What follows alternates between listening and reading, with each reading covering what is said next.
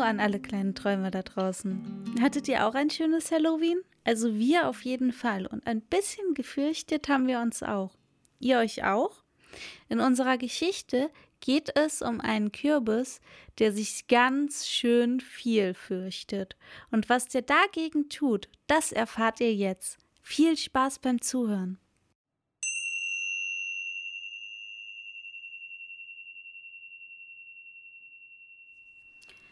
Der ängstliche Kürbis. Ein Märchen von Marina Stumpf.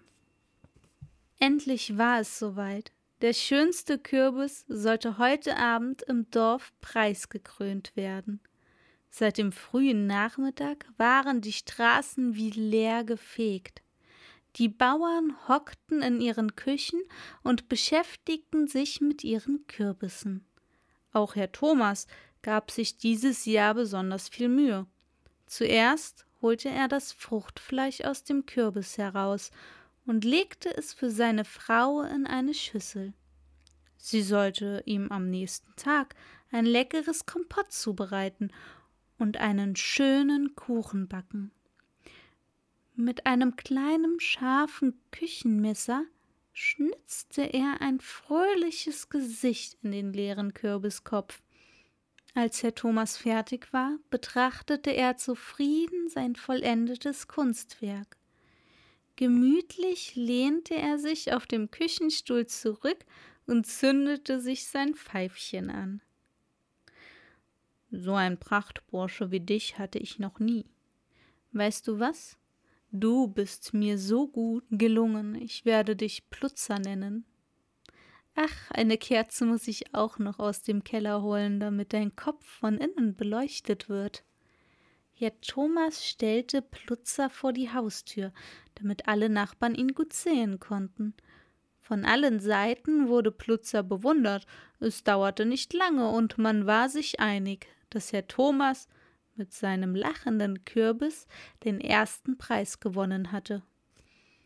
Gegen Abend wurde es empfindlich kühl, und die Gömer-Einwohner zog es in ihrem warmen Stuben zurück. Nach und nach erloschen die Lichter hinter den Fenstern und die Leute gingen zu Bett. Es dauerte nicht lange und Plutzers Kerze brannte herunter. Plötzlich stand er im Dunkeln. Ihm verging das Grinsen, denn er bekam furchtbare Angst. Er rief ganz laut Herr Thomas, meine Kerze ist ausgegangen. Es ist bitter kalt hier draußen. Ich friere so entsetzlich.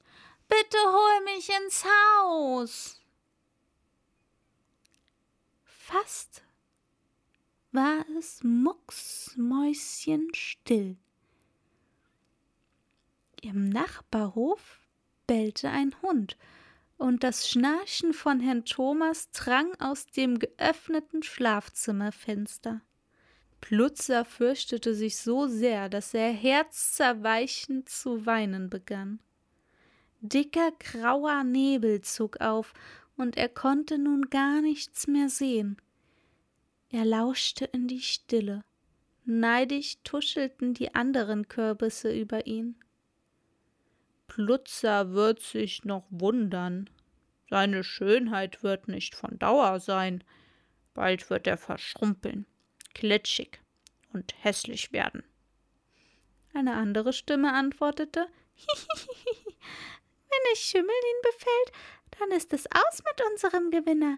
Er wird neben uns auf dem Komposthaufen landen. Dicke Tränen kullerten über Plutzers orangefarbenen Pausbacken. Davon hatte ihm Herr Thomas nichts erzählt. In der Dunkelheit entdeckte er einen kleinen hellen Punkt, der immer größer wurde. Plutzer blinzelte, ein helles, warmes Licht blendete ihn. Er erkannte zwei weiße Pferde, die eine prächtige grüne Kürbiskutsche zogen, und sie hielt genau vor seiner Tür. Eine wunderschöne Frau stieg aus und schwebte mit ihrem sternenbesetzten Gewand direkt auf ihn zu. Erschrecke dich nicht, Plutzer. Ich bin die Kürbisfee, Malun. Ich habe dich weinen gehört und möchte dir helfen. Wenn du möchtest, dann darfst du mich auf meinem Schloss begleiten. Neben meinem Thron wirst du einen Ehrenplatz erhalten. Ein nimmer wärmendes Licht wird dich Tag und Nacht umgeben. Ich würde mich freuen, wenn du mir in meinem Reich Gesellschaft leistest. Hast du Lust, mich zu begleiten? Plutzer war froh, dass er nicht mehr alleine war. In Maluns Gegenwart fühlte er sich sicher. Er überlegte einen Moment. Sollte er wirklich mit ihr gehen? Herr Thomas hatte sich so viele Mühe mit ihm gegeben. Wie glücklich und stolz er aussah, als ihm die Nachbarn zu seinem ersten Preis gratulierten und ihm ein rotes Band mit einem runden goldenen Taler um den Hals hängten. Nachdenklich schaute Plutzer auf das Fenster, hinter dem Herr Thomas immer noch schlief. Er fragte sich, ob Herr Thomas ihn schon vergessen hatte. Warum ließ er ihn sonst so ganz alleine hier draußen in der Kälte verschrumpeln? Nein, so wollte er nicht enden. Wieder begann er zu weinen. Malune tupfte ihm mit einem weichen Tuch die Tränen ab. Hast du es dir überlegt? Plutzer? Möchtest du mit mir gehen? Noch bevor die Kirchglocke zwölfmal schlägt, müssen wir zurück in meinem Schloss sein, sonst verliere ich meine Zauberkraft. Plutzer fragte etwas unsicher. Versprichst du mir, dass ich nie wieder frieren oder im Dunkeln stehen muss? Malun lächelte ihm zu. Du hast mein Ehrenwort, und auf dem Kompasthaufen wirst du auch nicht landen. Dann will ich mit. Dann will ich mit dir gehen, flüsterte er etwas. Dann will ich mit dir gehen, flüsterte er etwas ängstlich. Mit ihrem funkelnden Zauberstab tippte sie gegen seinen Kopf. Plutzer war begeistert. Mit Leichtigkeit schwebte er an Maluns Seite zur Kutsche, im Schutze dicker Nebelschwaden fuhren sie in das Kürbisfeenland. Schon am Schlosseingang kam Plutze aus dem Staunen nicht mehr heraus. Große Trompetenbäume verkündeten Maluns Rückkehr. Als sie ausstiegen, schwebte Plutzer ganz langsam hinter Malun her. Neugierig drehte er sich immer wieder um. Kleine tanzende Glühwürmchen erhellten ihnen den Weg.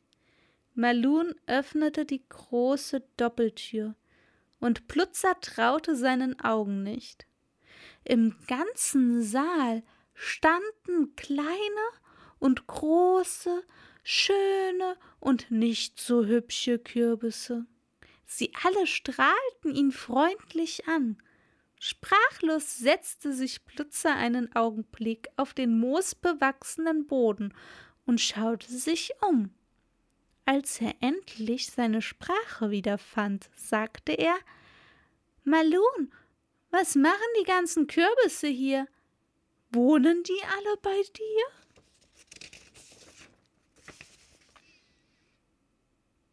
Hast du schon vergessen, Du bist hier im Kürbisfeenland. Jeder von ihnen hat ein Problem. Aber das ist eine lange Geschichte. Die erzähle ich dir morgen. Plutzer gähnte. Er war müde von der langen, aufregenden Nacht. Malun schüttelte ein rotes Samtkissen auf, das neben ihrem Thron lag, und setzte Plutzer darauf. Leise flüsterte sie allen Kürbissen zu Gute Nacht, meine Lieben, und süße Träume. Bis morgen. Am nächsten Morgen starrte Herr Thomas auf den leeren Platz, an dem Plutzer gestern Abend noch gestanden hatte. Wütend knallte er die Haustür hinter sich zu und schimpfte Es ist nicht zu fassen. Wer in aller Welt hat meinen schönen Kürbis gestohlen? Verflixt nochmal, das darf doch wohl nicht wahr sein. Auf dem Küchentisch lag noch das rote Band mit seiner schönen Goldmedaille. Traurig legte er seinen ersten Preis in die Schublade und sagte zum Abschied etwas wehleidig es waren schöne Stunden mit dir, Plutzer. Wo immer du im Augenblick auch stecken magst, ich hoffe, es geht dir gut.